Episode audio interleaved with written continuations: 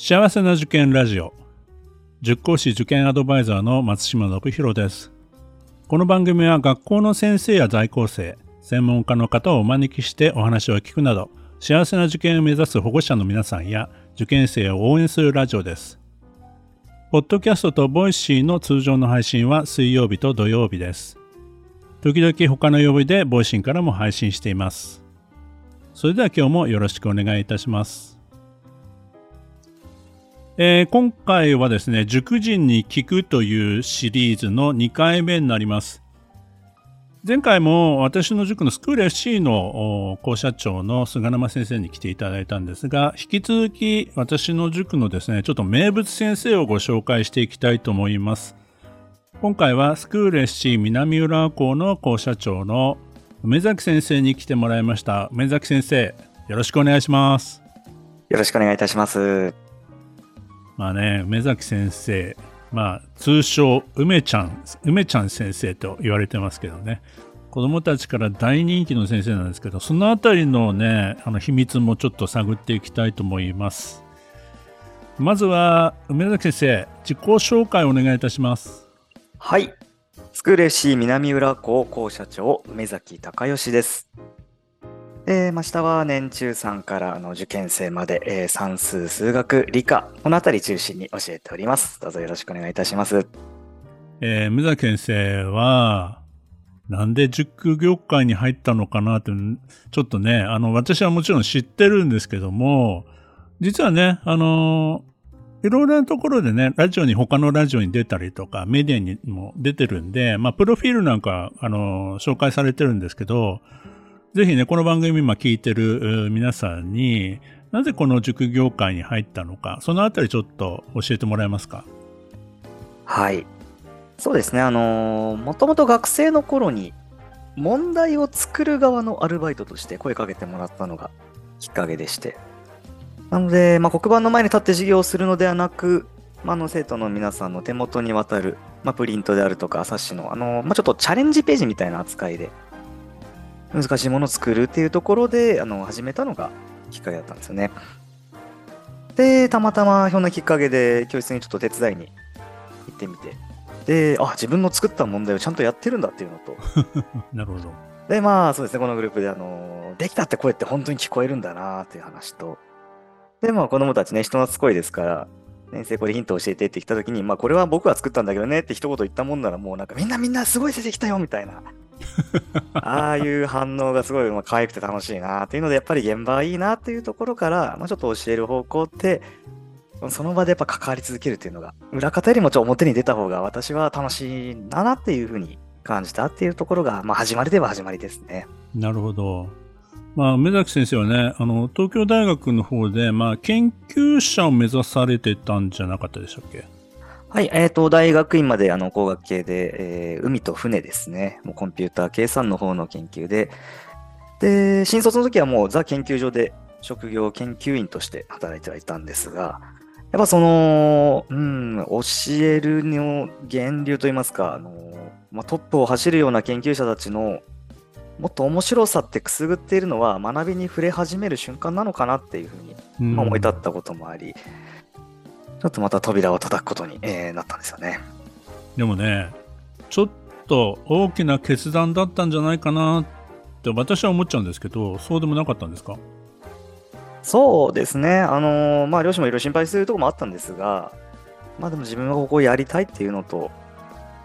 どちらかというと、うん、なんですかね、俺はもう、例えばこう真面目な学会みたいな場で、はい、ものすごくこう、価値のある発表されてるはずなのに、喋ってる側も聞いてる側もなんでこんなつまんなそうなんだろうなっていうのがずっと引っかかっておいて。へもっとこうエンターテインメントに寄せるってわけではないんですが、うんうん、こう生き生きと人間らしくできることってあるんだろうなっていうので、なんか変なこうね、アカデミックに基づいて、ここはこうしなきゃいけないみたいなのをぶち越しやりたいなっていう気持ちもちょっとあったり。あまあ、自分の心に素直にこう動いたって感じなんですかね。動いて、まあ、素直に動けるところを見つけたっていう感じですかね。なるほどね。なんか本当に縁だなっていうのは本当に感じますけどね。まあそういったところ、そういった志を持って、あの、うちの塾に来てえくれて、そして本当に人気の先生になってね、まあ、あの、私も本当、あの、嬉しいなと思っています。これまでね、そういった経験も活かしながら、うちのあの塾では、いろいろシステムの部分とかもね、そういうのも関わってくれたんですけども、いよいよもう教室の現場の今はね、あの、先頭を走る形になりましたけども、これまで、まあ、本当にたくさんの子供たちとね、あの、接してきたと思うんですけど、まあ、心に残っている話とか、どういったところがありますか？そうですよね。まあ、一回一回の授業も面白いなというか、いかに面白くしてやろうかなっていうことでやってるんですが、まあ、ザ感動のお話で言うと、やっぱりまあ受験生を送り出した後ですね、えー、今もう大学生になるぐらいの年の子なんですが、まあ、第一志望、第二志望、ちょっと届かずで、結果的には第三志望に合格した子で、えー、楽しく言ってるんですけど、すべて終わった後に、その、お母さんが、まあ、終わった後、こう、挨拶来てくれて、まあ、お世話になりましたっていう話は、よくある形ではしていただいて、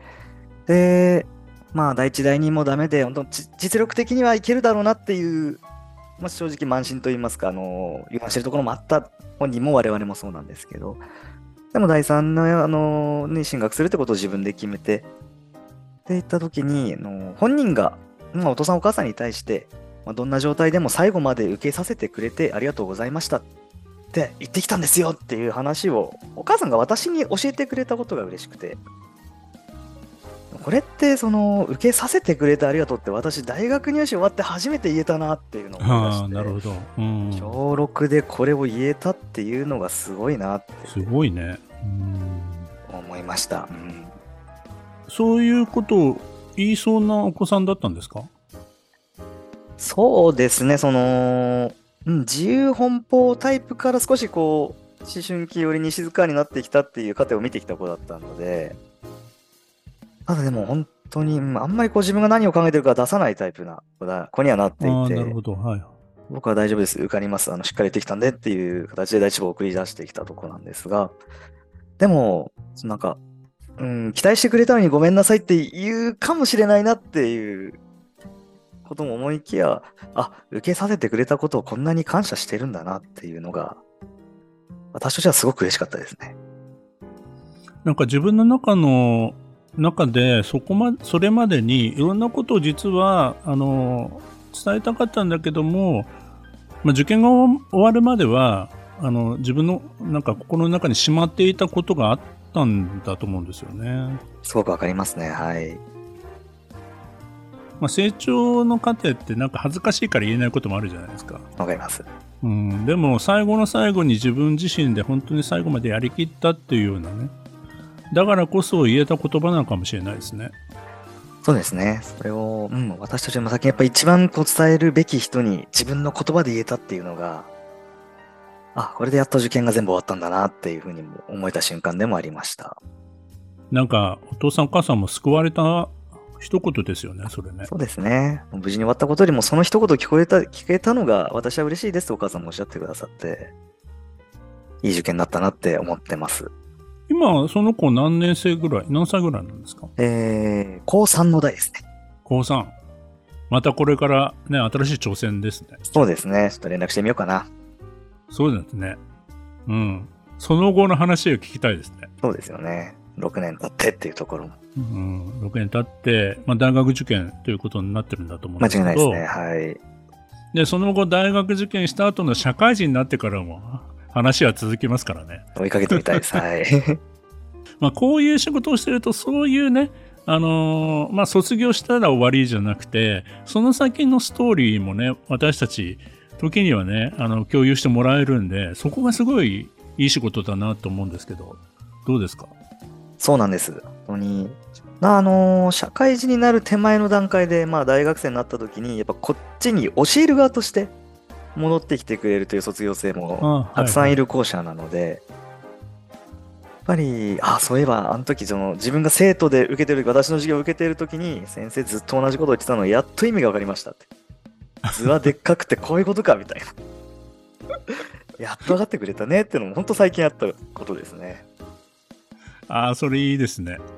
私もそう、授業でやっていて、あ、図はでっかくって、これどっかで聞いたフレーズだなと思ったら、目崎先生喋ってたわっていう。そんなこと研修しながら出てきましたね。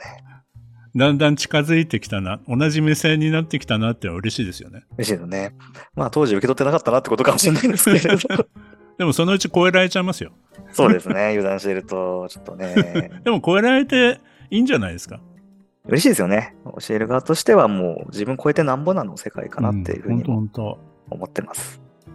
まあ私たちの仕事ってのは、その受験で終わり、合格したら終わりじゃなくてね、その後もね、戻ってきてくれた時にね、こう一緒にこういろいろ話したのは楽しみですよね。とても嬉しいですね。でまた新しい世代にそれをね、こう受け継いでいくじゃないですけど、はいはい。いい連鎖になってほしいなって思ってます。こういう話してるとキリがないんで、次に行きたいと思いますけど、はい。今現場で一番梅崎先生が大事にしていること、大切にしていることっていうのはどういうことですか？そうですよね。これもまあ受験のタイミング以下は問わず、まあでも頑張るからには徹底的にやろうじゃないですけど、まあ、成績が伸びるに越したことはないんですが、まあ、ただ、さっきと話やっぱつながってきちゃうんですけれど、うんの関わる人には感謝の心は持ちつけてほしいなと。そんな風に、うん、思っています。例えば、まあ、授業終わりで、小学生の授業も受験生だったらこう9時とか9時半まで授業やったりするんですが、まあ、もう疲れて家帰りたいなって気持ちで挨拶したらパーッと席立ってダダッと走っていくっていう光景は浮かびやすいかと思うんですけど。ただ、まあ、君たちがこう教室来た時に机と椅子もちゃんとセッティングされてるってどういうことかはちょっとだけ考えてほしいなっていう考えられる人であってほしいなそれがもう分かってる子は最後ちゃんとシャッと届くあの整えたりあの消しゴムの数もまとめて、ゴミ箱、どこですかって聞いてくれたりしてる子もちょっとずつ増えてくるのが、まあ伝わっているなっていうふうには思ってはいます。本当ですね。あの、まあね、終わったら、こう消しゴムのカスをみんなで集めて、ね、ゴミ箱に捨てるみたいなことはね、まあ基本的な動作としてね、うちは大切にしてる塾なんでね。そうですね。うん。そういうところの意味が本当の意味で分かってくるのはもしかしたらもうちょっと先なのかもしれないけど、はい。まあ、あの、そういうことをやることは必要なんだっていうことは私たち大人は伝えていかなくちゃいけないですもんね。本当にその通りだと思ってます。保護者の方との面談ではどんなところに気をつけてるんですか？成績の話の前に、本当我々が見てない本人の姿をたくさん引き出そうというか、家だとどうですか？学校だとどうなんですか？っていうの方が、私は興味の対象そっちに行く、行きがちだなっていうので、はいはいはい。ああ、実はもう、まあ、塾の顔と家の顔全然違うんだなっていうのもうん確かめられたりっていうのは本当に面白いとこだなって思ってます。実はそういうところに今、あの、勉強がね、ちょっとスランプに陥った、陥っていたりとか、そういった原因があるかもしれないです知れないですもんね。そうなんですよね。家族の時間がまあ減っちゃったなのかとか、家の環境に実はちょっとした工夫でなんか変わっていったりっていうのが、それが見えるのは教室だけでもないな、家だけでもないなっていうふうに思いますね。まあね、あの、うちの塾にもしね、ご縁があったら、ぜひぜひいろんなことをね、勉強以外のことでも相談してくれればいいですよね。そうですね。もう気軽な雑談大歓迎で待ってますので。まあ、それに続く話になりますけど、まあ、今日ね、聞いていただいている、えー保護者の方へのメッセージをいただけたらと思います。はい。えー、まあ受験を検討されている、まあご家庭に向けてという形ですが、やっぱり、まあいろんな子供と、うん私自身もいろんなご家族とこう接してきて、まあ大、うんうまくいった家庭は自分の目で見て、鼻で感じ取って、っていったものを信じるっていうことだと思ってます。もう学校選びでもしても、まあ、ネットの評判、誰か一人の通ってる子の悪口だとか、いい評判もそうですけど、とか、いわゆる難易度だけではなくて、やっぱもう現地に足運んで、我が子が通う姿、3年、6年通う姿を重ねてみて、っていうところで、掴んでいってほしいなって思いますね。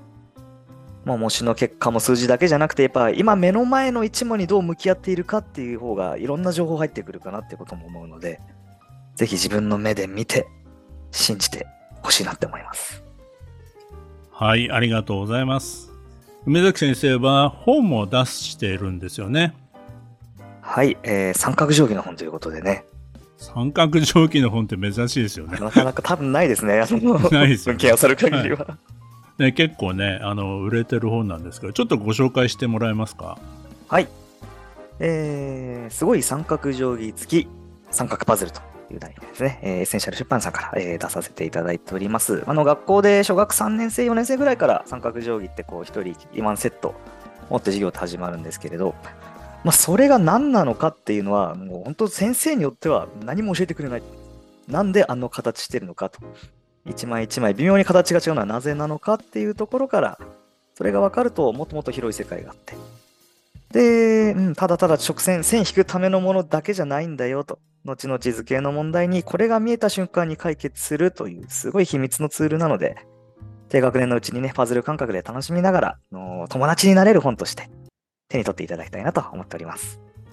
三角定規を使ったパズルの本なんですよね。そうですね。もう、後々図形の問題で、ね、ここに正三角形見つけただとか、はいはいはい。二等辺三角形があるから解けたみたいな。その見つけたとかあったっていうのを、パズル感覚で見つけてもらうと。で楽しんでもらおうって感じです。中学受験必須ですからね、そういう感覚はね。理屈じゃないですからね、ここまで来ると。本当に本当に。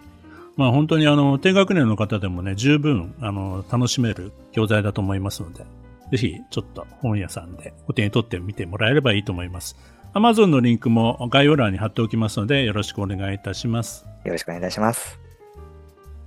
えー今日はですね、スクール FC の南浦学校の校舎長、梅崎先生に来てもらいました。梅崎先生、ありがとうございました。ありがとうございました。梅崎先生は長らくですね、花丸学習会の教室長もやっていた先生なんで、めちゃくちゃ授業のテンポがいいんですよね。楽しそうに本当に身振り手振りで授業を行い、本当に自分自身も楽しそうに授業をやってるんで、子供たちもいつも笑顔でね、授業を聞いてるんですよね。先生のことが好きだと、その教科も好きになったりしますんでね。梅崎先生に教わると算数が好きになる子がたくさん増えるんじゃないでしょうかね。この番組では保護者の方、受験生の皆さんからの質問や相談をお待ちしています。今日の話を聞いて良かったという方は、ぜひ登録、フォローをお願いいたします。それでは次回も幸せな受験ラジオでお会いしましょう。